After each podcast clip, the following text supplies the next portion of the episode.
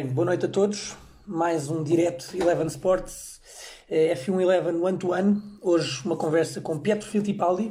Pietro Fittipaldi, piloto brasileiro que. piloto de testes, atualmente piloto de testes e de reserva da ASE Fórmula 1. Piloto que já teve vários títulos na sua carreira. Hoje é dia de falar com ele, um brasileiro muito simpático e que já vamos ter então a oportunidade de falar.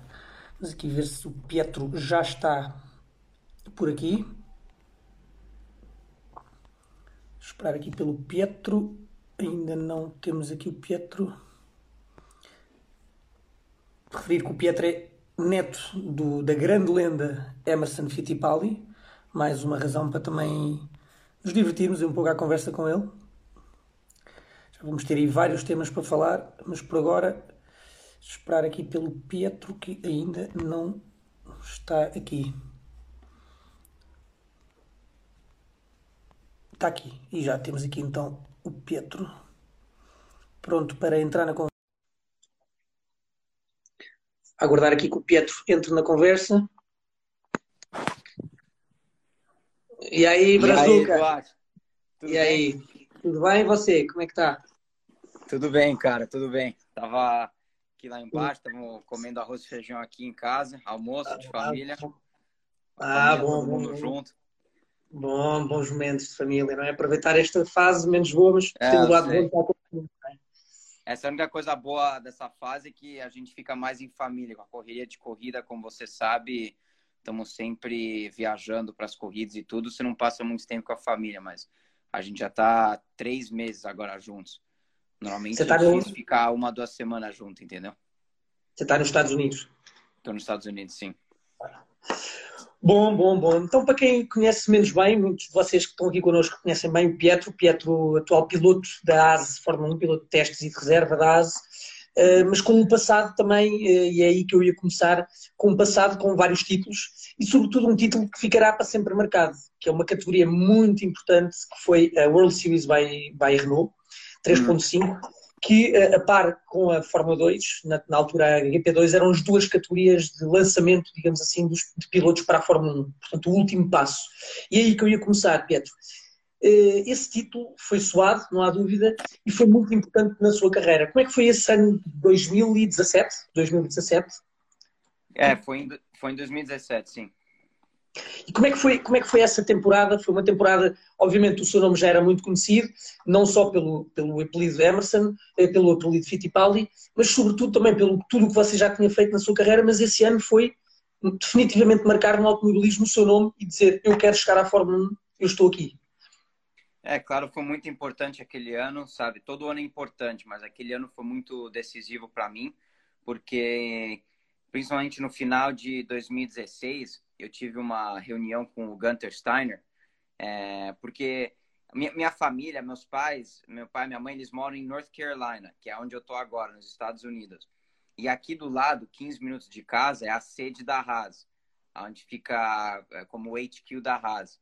É, e meu tio, é, Max, ele também mora aqui, ele já conhecia o Gunter, era quando a Haas estava começando na Fórmula 1, ele falou: ah, vamos reunir com o Gunter para ver se tem uma oportunidade, uma oportunidade para você. Então, no final de 2016, eu, eu, sentei lá com ele, isso foi em dezembro, e, e eu tive uma reunião com ele. Eu falei: ó, eu, eu um dia eu quero chegar na Fórmula 1, é, só co coloca minha, meu nome em mente, deixa em mente, porque é, eu quero ter uma oportunidade. Aí ele me falou: tá, então se você, se você ganhar o campeonato em 2017, que eu já contei para ele que ia correr de World Series ele falou, vou ter uma oportunidade para você. Então, é, além disso, claro, é, era muito importante eu ganhar o campeonato. Aquele ano a gente conseguiu ganhar, a gente fez 10 poles, é, ganhamos, acho que foi seis ou sete corridas, é, e foi um, um, ano muito, muito importante para mim. Eu ganhei o campeonato, é, e ganhando o campeonato eu, eu, eu, tive essa oportunidade com a Haas, no primeiro ano ser piloto de teste, e agora no meu segundo ano com a equipe como piloto reserva.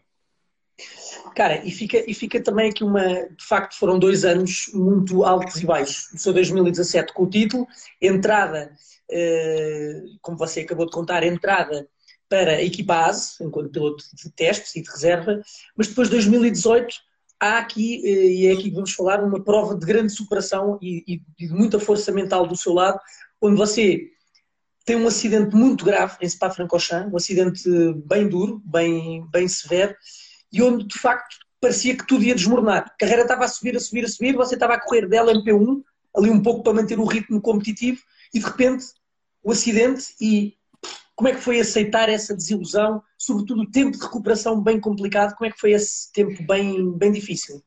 É, foi, foi muito difícil, né? Porque, que nem você falou, ganhei um campeonato em 2017, em 2018 veio várias oportunidades para mim. É, primeiro, em 2018, eu não, é, eu não fui direto para ser o piloto de teste, mas é, o Gunter falou: em julho a gente vai testar você, em julho de 2018.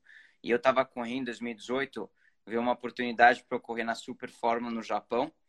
É, sempre, porque normalmente nas categorias o piloto precisa trazer patrocínio, mas aquilo era, era a Rise que eu estava conseguindo, assim, é, é, que a equipe me contratava era free ride. Então, na Super Fórmula eu estava correndo, eu estava correndo na, na WECA LMP1 é, com a Dragon Speed, eu ia fazer duas corridas.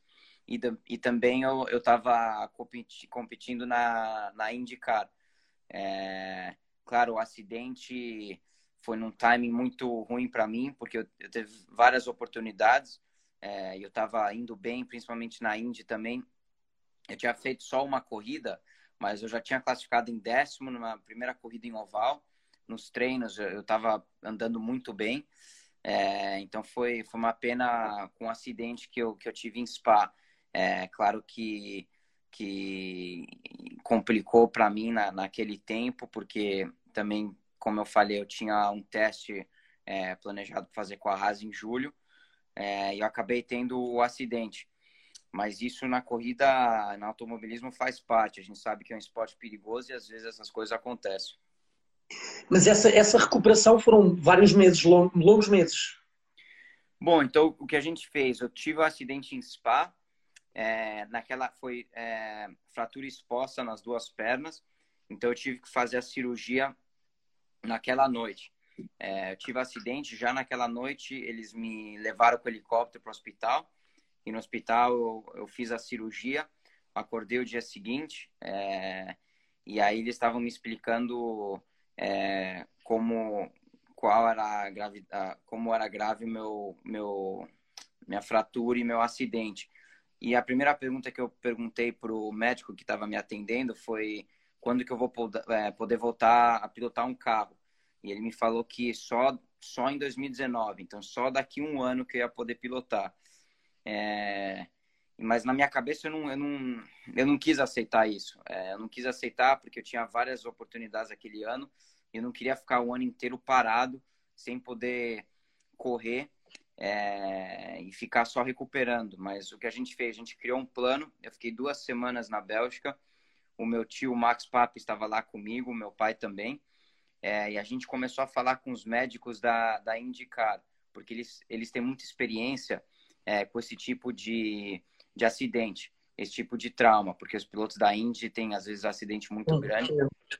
Então, lá é, é pesado também. Então, é, a gente falou com o Dr. Terry Trammell, é, que ele é um, um, um, médico, um doutor já há muito tempo na, na Indy. Ele até ajudou o Nelson Piquet quando ele teve um acidente, fraturou o pé. É, ajudou vários pilotos. Aí ele falou: essa semana, nessas próximas semanas, vai ter as 500 milhas de Indianápolis. E eu estava programado para correr. É, e eu tive um patrocínio naquele tempo, é, eu tive um patrocínio que, que era um motorhome. O patrocínio ele ia me patrocinar com motorhome para eu ficar lá na pista durante as 500 milhas de Indianápolis. E ele falou: se você ainda está com esse patrocínio, porque ele falou, eu acho a melhor ideia você vir aqui direto da Bélgica para Indianápolis, ficar na pista no seu motorhome. E no Medical Center é 100 metros do motorhome. Eu vou poder te atender todo dia. E a gente tem fisioterapeuta aqui que vai poder te atender. É, e a gente vai poder como é, fazer mais rápido esse processo de recuperação. Então, depois de duas semanas na Bélgica, eu fui para Indianápolis com a minha mãe. É, ela me encontrou em Indianápolis e eu fiquei é, aquelas semanas todas, as 500 milhas, no motorhome, fazendo fisioterapia e, e, e treinando também é, na, Ou seja, na sua, só para manter o... pista, mais ou menos. A tua recuperação começou numa pista. Numa pista, cara, e foi interessante, porque sabe como é as 500 milhas de Indianápolis? Tem é, normalmente uma semana, duas semanas de treino. Sim, então sim. eu tava lá durante todo esse processo, todo esse treino, e todo mundo lá, tava todos os pilotos no motorhome, todos ficam no motorhome. Então eu tava no meu, do lado do meu era o Connor dele, o cara é muito gente boa, assim. eu conheço bem o cara. Video... É, eu jogo videogame com ele. Eu, eu, até instalei, eu lembro que eu instalei um Xbox lá dentro do motorhome quando ele terminava o treino, a gente jogava junto. Ele no motorhome dele, eu no meu. Mas era bom porque, assim, de vez em quando, minha mãe cozinhava o jantar, não sei o quê.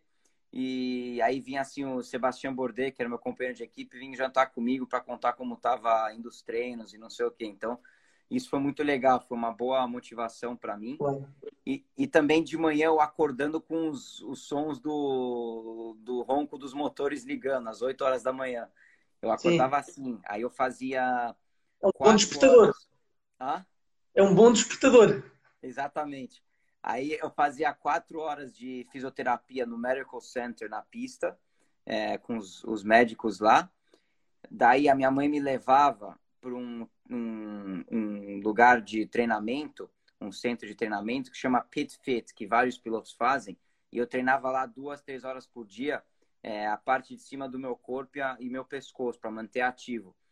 É, e aí à noite depois eu ia para para casa do Dr. Tremel, que ele morava em Indianápolis, que ele tinha uma piscina e eu entrava na piscina e ficava uma hora na piscina só para movimentar meu meu tornozelo e minha perna, é. Porque ajudava muito, porque enchia a perna durante o treino, quando você entra na piscina e fica lá um tempo, ele ele ajuda. É, aí eu fiquei lá durante todo esse tempo, aí terminou a corrida, mas eu fiquei ainda mais um mês e meio com a minha mãe lá. Meu, mas o negócio é que no começo era legal porque tava todo mundo, aí saiu todo mundo, literalmente. Vazio. Cara, vazio a pista. Eu tava sozinho lá com a minha mãe no motorhome, só com o segurança da pista que ficou nosso amigo no final, porque a pista, o portão fechava às 5 horas da tarde todo dia. Então, às vezes eu ia pro meu treino, eu queria, não sei, ir pro cinema com a minha mãe, eu voltava e o portão tava fechado. Cara, aí tinha uma vez que fechou e a gente teve que achar um jeito de conseguir entrar. Até que enfim a gente ficou amigo do segurança e a gente ligava pro cara, o cara morava do lado e abria pra gente. Abria a porta. Mas era assim, era é uma coisa que eu vou lembrar pro resto da minha vida. E claro. eu consegui, depois de 70 dias depois do meu acidente, um pouquinho mais de dois meses, eu, eu voltei a pilotar o carro da Indy. Minhas pernas ainda estavam quebradas, mas é, eu consegui voltar. Foi doeu muito, foi muito difícil, mas é, a gente conseguiu voltar rápido. Que era claro. Claro. Cara, e voltando um bocadinho também aqui, uh, e, e, aqui ao, ao, seu avô, não é? O seu avô Emerson. Eh, quanto, quanto, qual foi a influência dele na, no facto de você se ter tornado piloto e, e, também toda, qual o apoio dele nesse, nesse início de carreira, principalmente? Ah, foi. É... Ele sempre me, me ajudou, minha família inteira me ajudou. Eu tenho esse privilégio de ter uma família é... que entende muito e tem muita experiência com automobilismo. Tem meu avô, o Emerson, meu tio avô, o Wilsinho, é... o meu tio, o primo, o Christian, aí também meu tio, o Max Papes. Então, é... tem essa família que entende muito e sempre ajudou, sempre abriu muita porta, é... principalmente no começo, para ver que caminho a gente queria tomar para fazer essas decisões é, foi uma grande ajuda. É, então, é, é, é sou muito grato a isso, a ter essa família que, que, que entende muito de automobilismo. E com, e com, o seu irmão, que estão os dois, obviamente, eh, em fases diferentes da carreira, de qualquer forma, eh, um é piloto de, não diria de, de, de Fórmula 1, o seu irmão neste momento é piloto júnior da Ferrari, e você no outro lado, noutra equipa, representando a ASE, mas ambas com motores Ferrari. Portanto, há aqui, e vocês vão muitas vezes ao simulador e encontram-se muitas vezes no simulador da própria Ferrari. É, exatamente, porque eu e o Enzo, é, a gente mora junto em Maranello. Em Maranello é onde fica a fábrica da Ferrari. A Haas a gente usa é, de vez em quando o simulador da Ferrari. O Enzo, como piloto júnior, ele tem todas as atividades que a academia da Ferrari dá para ele durante a semana. Então, é, ele vai quase todo dia para o Jazz. O Jazz é a gestione esportiva que eles chamam, que é onde está lá a fábrica da Ferrari. Então, ele vai todo dia. Às vezes eu vou junto com ele, ele vai fazer a atividade dele e eu vou usar o simulador da, da Ferrari pela Haas. É, e a gente mora lá, a gente mora lá junto. E aí quando eu não estou usando o simulador da Ferrari, eu estou usando o simulador da Dallara, que a Haas normalmente usa lá. É, mas é muito bom estar tá morando lá com meu irmão. A gente é muito competitivo com tudo que a gente faz, que às vezes a gente briga, mas faz parte e a gente vai se empurrando. Deve ter sido a mesma coisa com seu irmão, né? É, é isso que eu ia dizer. Há uma relação de. Eu hoje em dia já não corro, não é? Mas há uma relação de. Eu procuro sempre, e vejo isso muito em vocês, procuram sempre o melhor de cada um. É. O melhor do outro. Vocês lutam muito para que o vosso irmão tenha um bom resultado, uma boa performance. E isso é uma coisa que se vê. Em, em, eu falei também aqui, aqui no F1 Eleven, já tivemos aqui a conversa com o Felipe Massa, também tem muito essa relação do Felipe com o do Massa. Eu também sinto um pouco essa relação que eu tenho com o meu irmão e vejo também isso, você com o Enzo, uma relação muito cúmplice de irmãos que querem o melhor dos dois. Sim, exatamente. Claro, a gente é muito competitivo entre um e outro, mas no final a gente quer o melhor. É é, como eu quero o melhor para ele, ele quer o melhor para mim. É, mas eu acho que é importante essa relação ter essa competitividade, porque eu acho que você vai empurrando o cara a ser melhor. Ele vai me empurrando a ser melhor e eu vou empurrando ele a, a ser melhor também. Então eu acho isso, isso muito importante. A gente tem esse tipo de é, competitividade. Claro. E voltando aqui um bocadinho à, à Fórmula 1, uh, estamos num ano atípico, não é? Vamos começar a temporada apenas em julho, mês 7, portanto a temporada vai ser uma temporada muito curta.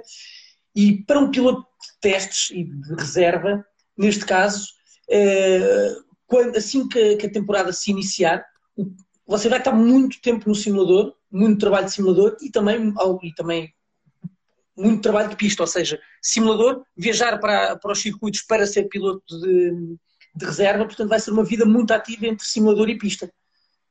É, exatamente. Então é, vai, vai ser muito corrido. Já era corrido antes, agora com um calendário mais curto, em vez de assim quantidade de corrida e o tempo que você vai ter, vai ser muito muito apertado tudo. Então agora vai ser muito corrido, principalmente no começo.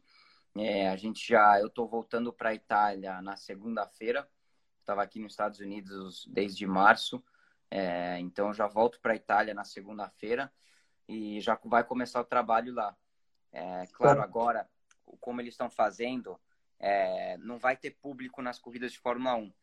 É, não sei até quando isso vai ser, mas no começo não vai ter público.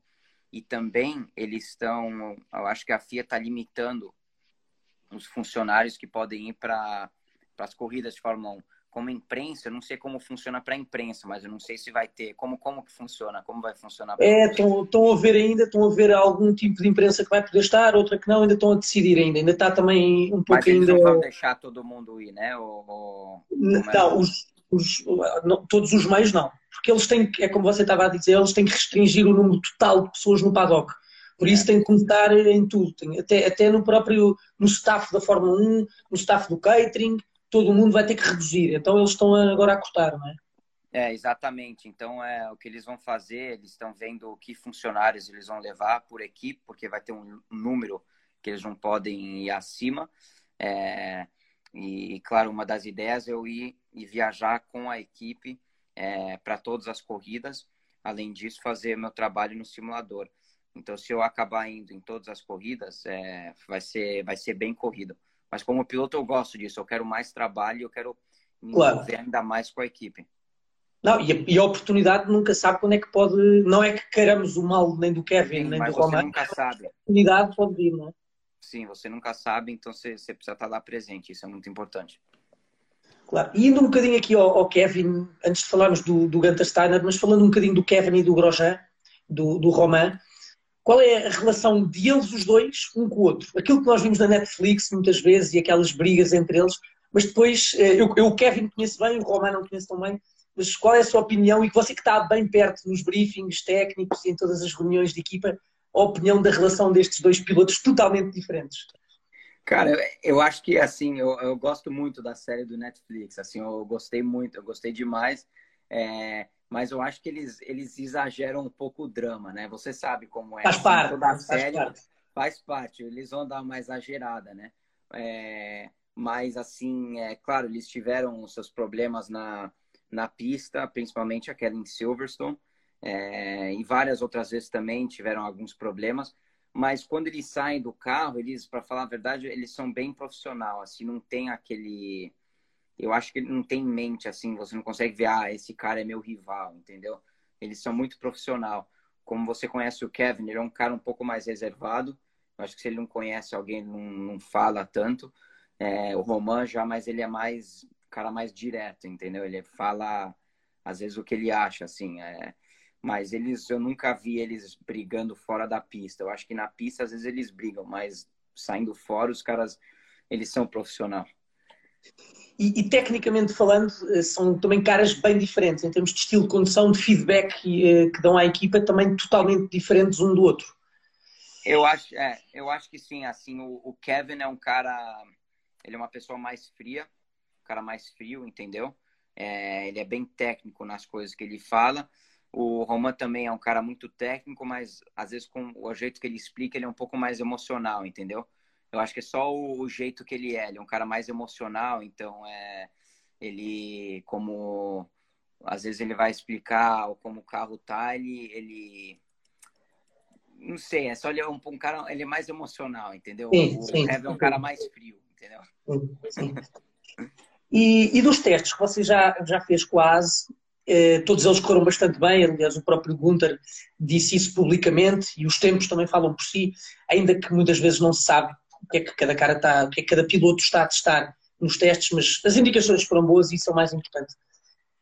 Eh, esta continuidade na ASE eh, mostra não só que as coisas estão a correr bem, como que pode haver um caminho de chegar a piloto titular. Esse é o objetivo, claramente, e está mais perto do que já alguma vez teve?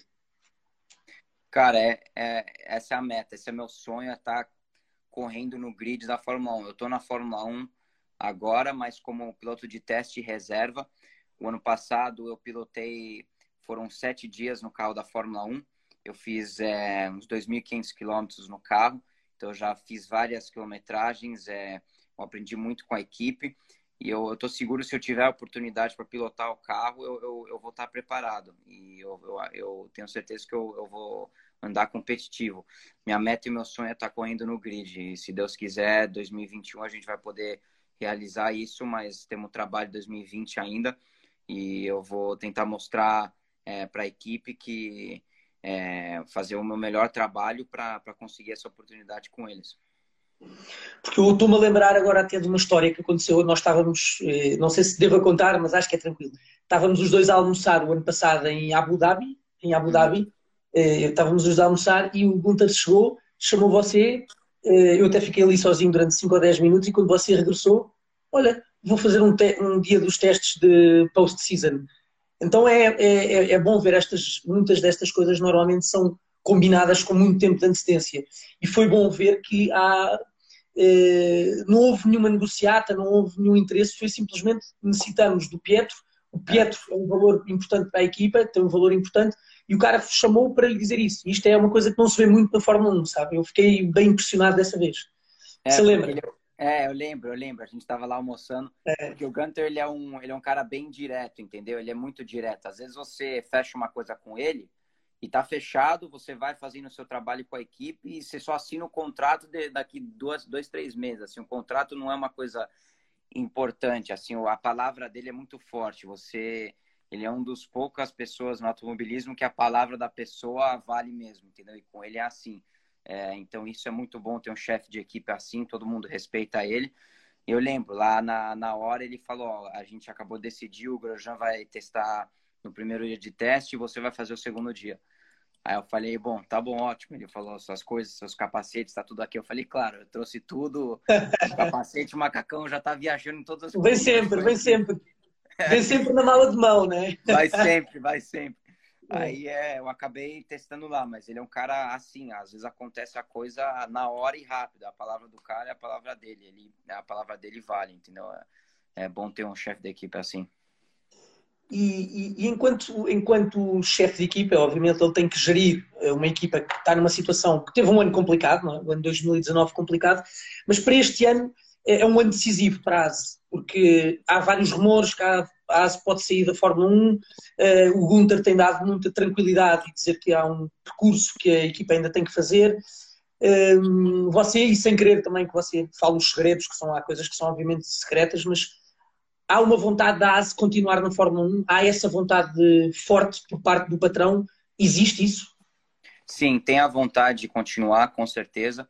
Claro, eles estão para decidir, essa decisão tem que acontecer é, em breve, porque eles precisam decidir para ver se vão continuar mesmo. Não decidiram ainda, mas eu acho que está tudo indo para esse caminho que eles vão continuar. Sim, eu estou muito confiante que vão continuar.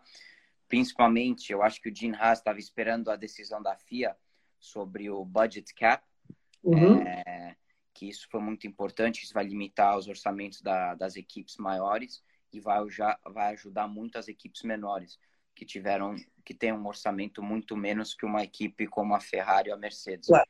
Mas principalmente para vocês que no fundo vocês compram a unidade motriz uh, da Ferrari, não é? E, e, e, depois têm que desenvolver o vosso carro, mas para vocês vai ser um, um, descanso muito grande, porque vão se poder concentrar, já se podem, mas vão ter, ou seja, os vossos meios que não eram muito grandes, vocês agora vão poder combater com, com, de igual para igual com equipas um pouquinho maiores. Não digo como a Mercedes ou como a Ferrari, porque aí vai continuar a haver grandes diferenças, é, vai, como a Renault eh, de uma forma mais direta, não é? Será mais esse o objetivo? É, eu acho que ainda vai ser difícil uma equipe que nem a Haas ou que nem a, não sei, a Alfa Romeo, com esse teste de orçamento, conseguir competir com a Ferrari e a Mercedes. Eu acho que isso ainda vai ter um pouco de gap entre essas equipes montadoras grandes com as equipes menores, mas eu acho que é, no meio campo, assim, já estava muito competitivo, mas vai ficar ainda mais competitivo, vai ficar ainda mais perto, entendeu? É, e o que eu gostaria muito é assim, tá? Pode ser que a Ferrari e a Mercedes estão e a Red Bull vão estar tá sempre lá em cima, mas de vez em quando vinha é, uma Racing Point ou uma Haas ou, ou, uma Alfa Romeo ou uma Williams terminar no pódio, entendeu?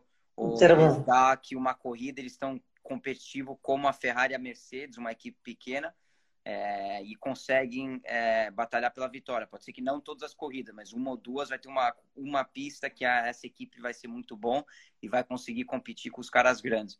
Então, tomara que a gente vê mais isso, entendeu?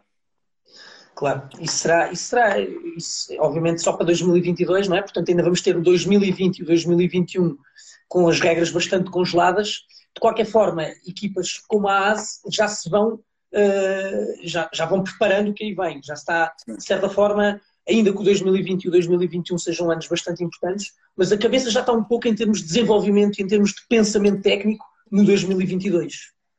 É, porque vai trocar muito, né? Isso que era para é. acontecer em 2021, mas só vai acontecer em 2022. Regras novas, sim. Essas regras novas. É... Isso vai ser muito interessante, porque os carros vão, vão depender muito menos da carga aerodinâmica é, vai ser mais no, no grip mecânico e o carro tendo que é, depender menos dessa carga aerodinâmica, as corridas vão ser muito mais, é, muito mais interessantes. Os carros vão poder seguir, um carro vai poder seguir o carro da frente muito mais perto, a corrida vai ser melhor, vai ter muito mais ultrapassagem. É, então, se, se eles conseguirem fazer isso certo, de uma maneira certa, eu acho que vai ser muito bom. Mas eu tenho uma pergunta: o teto de orçamento não acontece já em 2021? O teto de orçamento, o teto orçamento 2021, mas as alterações técnicas é 2022. As regras 2022. Né? Isso. Está aqui um, muita gente a perguntar o que é que, que, é que, é que você acha sobre, sobre o grid, a possibilidade do, do grid invertido eh, já esta temporada. Se é uma coisa que faz sentido para você ou vai desvirtuar um pouco a, real, a realidade das corridas? Tá, vai mudar um pouco a realidade das corridas do carro que é mais competitivo. Pode ser que um cara ganhe, o carro não é mais competitivo, mas assim, eu gostaria. Mais espetáculo, de... mais espetáculo, né? Pô, eu... ia ser legal, ia ser um negócio assim. Vamos falar, não colocando que eu sou um piloto, mas um fã de Fórmula 1. Eu não sei, porque às vezes tem uns fãs que é um cara mais raiz, assim, que gosta só da realidade mesmo e do. Ele assiste, tipo, performance do carro. Ele quer ver o cara com o carro e a equipe que tem mais performance ganhando. Mas eu, eu um, um cara, um fã de Fórmula 1 assistindo, eu gostaria de ter uma corrida com grid invertido. Eu acho que seria uma coisa assim divertida de ver, né? Você está assistindo lá e vai largar na pole uma Williams, por exemplo. O Latifi na pole. Imagina o Latifi na pole na segunda corrida de Fórmula 1 dele. Cara, espetacular. E o, o Hamilton largando em vigésimo, assim. É, ia ser interessante, entendeu? e não é só. Aí o Verstappen lá atrás também. Então, todos é. os carros rápidos vindo para cima juntos. Ia ser um negócio legal. Então, eu, como fã, tá, não é a realidade do performance do carro, mas eu gostaria de ver, ia ser legal. eu acho. O que, que você é acha? É verdade. Cara, eu acho que, acho que sim, acho que tudo que a Fórmula 1, a Fórmula 1 tem, é, continua a ser e vai ser sempre a categoria rainha do automobilismo mundial, não há dúvida. Mas há uma coisa que não podemos nunca perder, que é a necessidade de termos novos fãs, de termos uh, o, fã, o fã jovem, o fã com menos de 18 anos, e, essa, e para captarmos nova, novas pessoas, nova, mais atenção, tem que se fazer show, tem que se ter espetáculo, não é? Tem, tem que se chamar a, a, a, as pessoas para verem, como você estava a dizer, e bem, não tanto a performance, a tecnologia do carro, mas sim a luta intensa em pista, o cara da Williams a defender de um Verstappen, se tiver que ser, são coisas guerras que podem ser bastante interessantes, por isso estamos de acordo, acho que sim, acho que faz todo o sentido. Não, é, acho que é é nesse ano, né? Porque esse é, ano já vai ser uma temporada mais curta, vai ser é, estranho. Só tem que se ter depois cuidado, naturalmente, com eh, tudo isto pode ter implicações financeiras em termos de resultados, por isso há muita negociação ah, política. Mas isso já são, em termos de, da essência das corridas invertidas, acho que podia ser um, um espetáculo bem interessante. Acho que sim. Cara, e falando aqui um bocadinho do Brasil, o Brasil já não tem um piloto desde o Felipe Nasr, um piloto na Fórmula 1. Um, ehm, todos os pilotos brasileiros que passaram pela Fórmula 1, a verdade é que deixam saudades. E começando um bocadinho pelo Rubinho, o Felipe Massa, eh, o próprio Piquet, até o Di Grassi, que tem sido menos anos, mas também lá esteve e, e, e deixou sempre bem vincada a sua, a sua marca. Uh, o Felipe Nas, mais recentemente, que acabou por salvar a Sauber com aquele ponto que obteve no, no Brasil. Uh, o que é que neste momento falta? E acreditando, e acreditando, obviamente, que você estará no grid muito rapidamente, mas a verdade é que muito próximos de chegar à Fórmula 1 só tem o Sérgio, o Sete Câmara e você. E, portanto, o que é que está a faltar para vocês chegarem? Será patrocínio? Talento não é, porque você e o Sérgio já mostraram que são dois muito bons pilotos. Oportunidade? Uh, o que é que está a faltar neste momento? Eu acho que hoje em dia, primeiro, para qualquer piloto, não dependendo do país que o piloto é a nacionalidade, eu acho que para qualquer piloto é muito difícil chegar na Fórmula 1. É, porque se você vê, só tem 20 vagas no mundo. É, contando os pilotos reserva, eu acho que estão 29 pilotos de Fórmula 1. Tem nove reservas, eu acho. Então, aí tem nove que é para ser reserva e 20 para ser titular. E não é todo ano que troca um piloto. Às vezes nem tem ano que nem troca piloto, nem tem troca de piloto. Às vezes tem ano que troca um, dois, três, mas é muito pouco. É, então, para ter uma oportunidade, é, principalmente o brasileiro vindo, eu acho que a maioria da parte é é, é um pouco financeiro, porque para você vir do Brasil ou vir de fora para vir na Europa, já é uma coisa muito difícil de fazer. Você precisa sair da, sua, da onde você mora com a sua família para ir morar na Europa, para ir começar a correr. Isso já é muito difícil. E aí, correr, hoje em dia tem Fórmula 4, Fórmula 3, Fórmula 2, até você chegar na Fórmula 1, são milhões de investimento que você precisa fazer. E às vezes as pessoas de fora, eles não sabem que o piloto eles precisa trazer esse patrocínio é, para começar a correr de Fórmula 4, para ir depois ir para a Fórmula 3, depois para a Fórmula 2, até chegar na Fórmula 1. Mas até na Fórmula 1 hoje em dia, você o piloto não sei, não é toda vez, mas a maioria da parte é meio obrigado a trazer um patrocínio também. Então, claro, eu acho que falta um pouco de ajuda. É, financeira, uns patrocínios para poder levantar é, um piloto brasileiro e levantar essa bandeira para ir trazer um piloto brasileiro na Fórmula 1. Eu e o Sérgio estamos quase lá, nossa meta é chegar, a gente quer ter um piloto brasileiro na Fórmula 1 em breve. Essa é a, essa é a meta e com certeza eu estou confiante que nos próximos anos a gente vai ter um, um, outro piloto na Fórmula 1 e eu quero ser o, o primeiro a, a chegar lá. Claro. Mas é isso aí. E, e, e, olhando bem, a verdade é que já estão, tanto voltando um bocadinho à mesma, e, e, agora estamos a falar consigo, teremos a oportunidade de falar com o Sérgio no futuro, mas esse caminho está cada vez mais próximo. Eu vejo quando estou também na, um pouco às vezes nas pistas, eh, desde a primeira corrida que eu tive, com, tive o ano passado com você até à última, vejo que no paddock você é mais respeitado, uh, conhecido também, respeitado e, sobretudo, já começam a, ver que não é apenas um piloto que está ali uh, por estar no paddock. Há uma vontade e há um desejo de chegar à Fórmula 1 e, e os testes correram muito bem. Portanto, foi um, um, ano muito importante o 2019 no sentido que o seu nome está cada vez mais respeitado, não só o Fittipaldi, mas agora o Pietro. Porque há uma coisa muito difícil que é carregar um, um nome tão grande como o Fittipaldi, mas ter que pôr lá o nome Pietro também, esse é um grande desafio.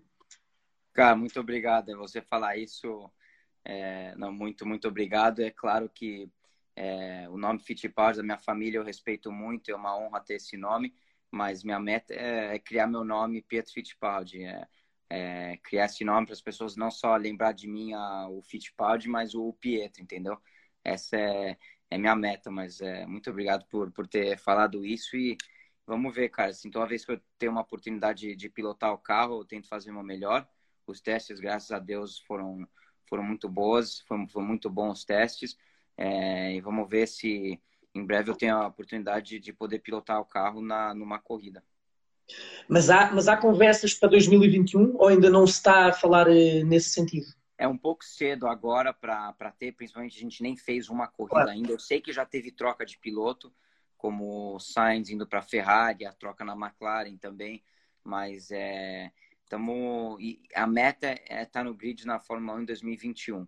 É, ainda tem algumas coisas para acontecer, temos que ver a Haas confirmando que vai é, que eu, tô confiante que vai continuar, mas tem esse tipo de coisa que ainda temos que esperar, entendeu? Claro. E agora, para terminar, esta conversa passa a correr, não é? Está aqui todo mundo. Já criaram um hashtag que é Pietro on As 2021. Já há aqui um hashtag. Muito bom. Já há caras que queremos o Pietro na Fórmula 1 e uma corrida em Portugal. Tá bom? Assim falamos sobre o português. Bom, tá bom.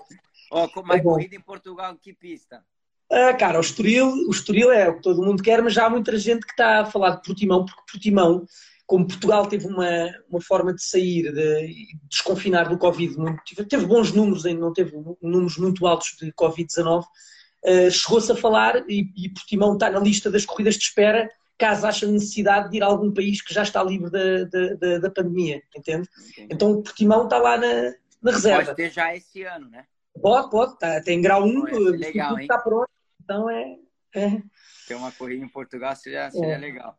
Olha, eu tô vendo o pessoal colocando aqui Duarte, presidente da FIA. Vamos 2021. lá. Vamos lá. Vamos lá. Vamos começar aí. Aí fazíamos o lobby para ir para Fórmula É, vamos começar esse lobby. Duarte. Aí, aí, era, aí era, ficava o António e o Pietro, os dois. Faziam equipa os dois. Cara, fazendo aqui um bocadinho, um bocadinho analogia ao que aí vem para 2021, Portanto, Sainz com Leclerc uh, vai ser uma guerra de titãs, porque o Leclerc, uh, ainda que possa numa fase inicial ter alguma ascendência, mas o Sainz vem com tudo. E do que nós conhecemos, o Sainz não é um cara que vai querer marcar passo apenas na Ferrari. Caiu a liga, caiu, cortou para mim um minuto. Você pode falar de novo? Desculpa. Estava a falar que Sainz e Leclerc em 2021, os dois na Ferrari, uh, ainda, que o, ainda que o Leclerc tenha uma ascendência inicial, e o Sainz venha assim de repente cair ali de paraquedas, mas o Sainz vai querer estar tac a tac com o Leclerc. Qual é a sua opinião sobre estes dois? Vão, vai ser um duelo de titãs dentro de pista. Cara, eu acho que vai ser muito interessante ter o Sainz lá. É, claro, o Leclerc, Leclerc agora é a estrela da equipe, é o número um, mas o Sainz vindo, ele é um cara muito motivado. Não é um cara que está no fim da carreira dele. Não é que eu estou falando que o Vettel estava no fim da carreira, mas ele já ganhou quatro campeonatos, ele, ele, ele, ele, ele é mais velho que o Leclerc, o, o, o Sainz está é, quase na mesma idade, é um cara que está tá hungry, sabe? Ele tá, tá, tá querendo muito é, é, fazer o nome dele é, e ficar na história da, da Fórmula 1. Então, eu acho que ele é um cara muito técnico. Todo companheiro que ele, que ele pilotou junto como companheiro, ele sempre andou lá, andou muito é bem na Toro Rosso, na McLaren. O Lando Norris é um piloto forte também, ele andou muito bem, melhor, terminou melhor que ele no campeonato. Ele é um piloto muito é, consistente também. Ele é um cara que sempre marca bons pontos com a McLaren. Agora vamos ver o que ele pode fazer com a Ferrari, mas eu acho que esse duelo vai ser, vai ser forte. Isso que eu acho. Eu não acho que o Leclerc vai conseguir estar tá na frente em todas as corridas. Eu acho que o Sainz vai, vai colocar uma boa briga. Sim, sim, também concordo. concordo. Ainda que eventualmente o Leclerc numa volta possa ser mais rápido do que o Sainz, é. mas depois em corrida é, o Sainz é um cara muito o Sainz forte. É um cara, ele não erra, ele é um cara sempre lá, é. entendeu?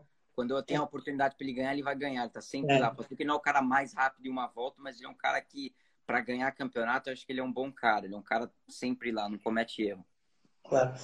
E o, cara, e o Sainz, e o Vettel, o Vettel, o Sebastian, uh, onde é que você vê o 2021 dele? Vai parar? Vai fazer um ano sabático? Uh, Mercedes, Ferrari, Ferrari não, uh, Renault, Aston Martin, Racing é. Point.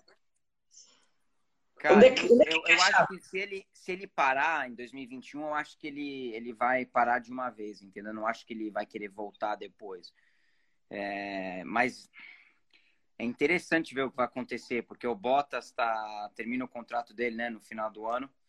Isso. Ah, Para falar a verdade, eu realmente não tenho ideia, porque tem tantas, tem tantas é, possibilidades que pode acontecer. Até o Fernando Alonso, quem sabe se o Fernando Alonso vai voltar. Tenho, tenho ouvido que o Fernando pode voltar com a Renault. Eu não sei.